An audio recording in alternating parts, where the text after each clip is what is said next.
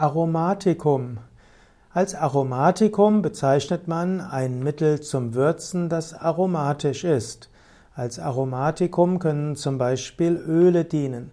Man kann zum Beispiel die Thymian, ja, Thymian verwenden als frisches Kraut. Man kann getrockneten Thymian nehmen oder man kann auch das Aromatikum aus Thymian nehmen, also das ätherische Öl aus der Thymianpflanze.